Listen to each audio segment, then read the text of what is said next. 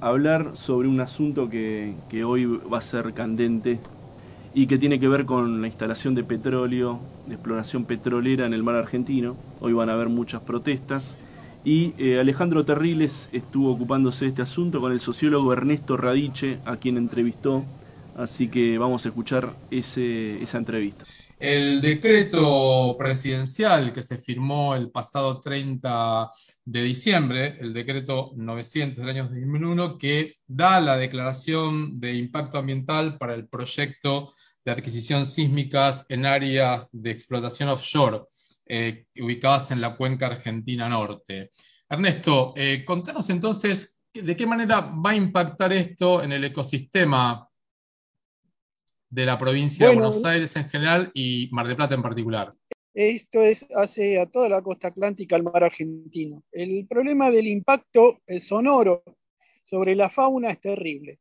Ya lo pasieron en, en Chubut, ahí en Comodoro Rivadavia, en, en Golfo, el Golfo de San Jorge, una vez se hizo una exploración, un impacto, durante un año no pudieron pescar absolutamente nada. ¿Por qué? Porque son cañones que se eh, hacen sonar en el mar para que rebote en el fondo marino. Imagínate eso, el daño que hace a toda la fauna, eh, a los mamíferos en la parte auditiva, a los eh, animales menores directamente lo destruye. Es decir, desaparece la fauna que si no se continúa en un año, año y medio, empieza a volver otra vez poco a poco, pero en principio destruyó durante un año toda la pesca. Eso sería el inicio de aprobarse la continuidad, la extracción, se agrava el asunto.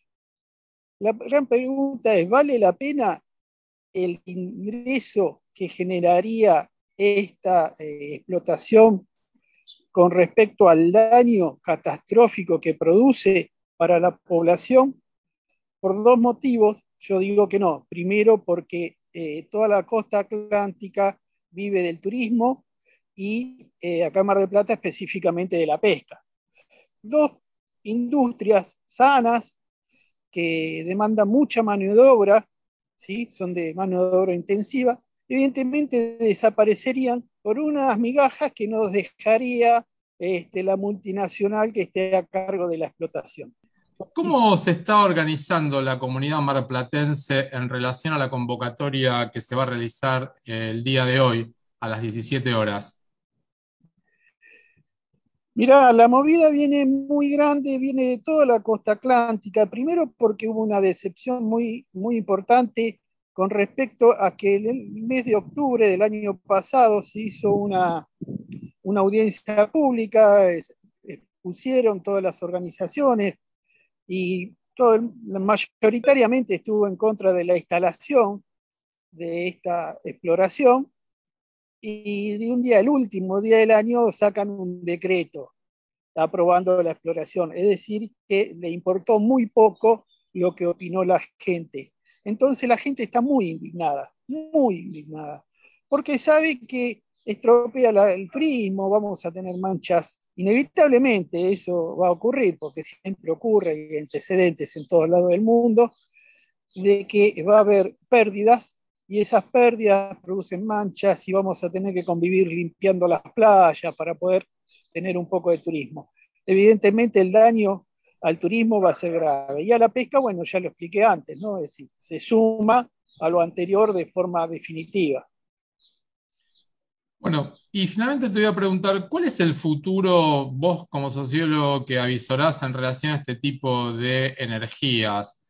Eh, ¿Por qué en Argentina considerás que estamos eh, dándole importancia a este tipo de energías extractivas y no alternativas?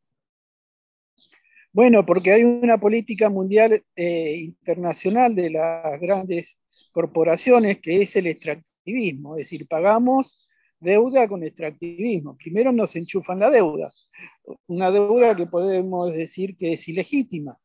Este, no digo ilegal, digo ilegítima, pero bueno, eso es otro tema. El tema es que ahora hay que pagarlo y cómo quieren cobrarlo, exportando hacia la periferia el extractivismo, ya sea de minerales, ya sea de, agua en el futuro, o de combustibles fósiles. Esa es una política internacional a la cual tenemos que, como sociólogo, enfrentarlo, es decir, oponer resistencia, porque el daño que provoca es permanente. Entonces, sí, pagamos la deuda, pero nos quedamos con un daño permanente. Eh, y eso no lo podemos permitir, como nación, como gente que quiere vivir, y sobre todo gente que tiene una cultura en el mar. Acá es gente de puerto, gente que, que vive al lado del mar, que eligió el mar y hay toda una cultura alrededor del mar en toda la costa atlántica. ¿sí? Entonces no queremos que nos ensucien y, y, que nos tiren la basura. Ni siquiera como fue hace mucho tiempo un intento de tirarnos la basura atómica, ahora nos quieren tirar con todo el extractivismo que no hacen en los países centrales. Muy bien, Ernesto. Eh, por último, comentanos quiénes son los actores que van a estar hoy a las 17 horas eh, convocando al Atlanticazo, que es un poco el nombre de la convocatoria que se le da a esta movilización. Sí, es muy amplio, es muy amplio. Desde la izquierda, los partidos de izquierda, este, todos los verdes, por supuesto, y después las organizaciones sociales apartidarias, que son muchas, en general liderada por jóvenes, que realmente es admirable la, capacidad de lucha que tienen y que hay que apoyarlos.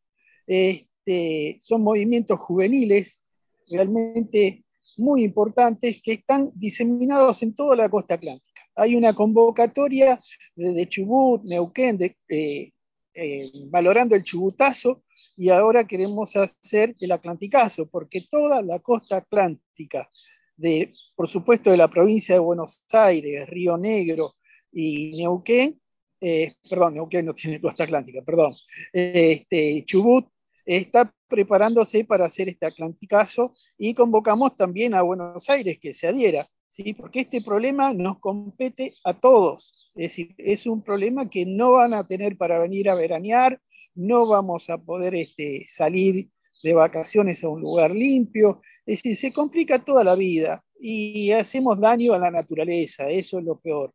No entendemos que de esta manera estamos dañando la naturaleza, que es eh, nuestro, eh, nuestro, a ver, nuestro sistema de apoyo. La naturaleza, nos, nosotros no somos eh, otra cosa más que parte de esta naturaleza, ¿sí? Somos Vivimos en un nicho que es la naturaleza y si no cuidamos nuestra casa, en realidad eh, la estamos ensuciando, eh, la estamos dañando. Esto es, viene mal, viene mal y, y no sé cómo va a acabar. Lamentablemente estamos en un momento muy duro en cuanto a la ecología. Esperemos que se pueda revertir. Bueno, Ernesto, muchísimas gracias por tu participación en Inmunidad de Rebaño. Nos estamos viendo. Éxitos en la convocatoria. Gracias a ustedes por esta entrevista y no dejen de prestar atención a todo lo que es ecológico, más sobre todo aquellos que somos padres y queremos tener nietos sanos, fuertes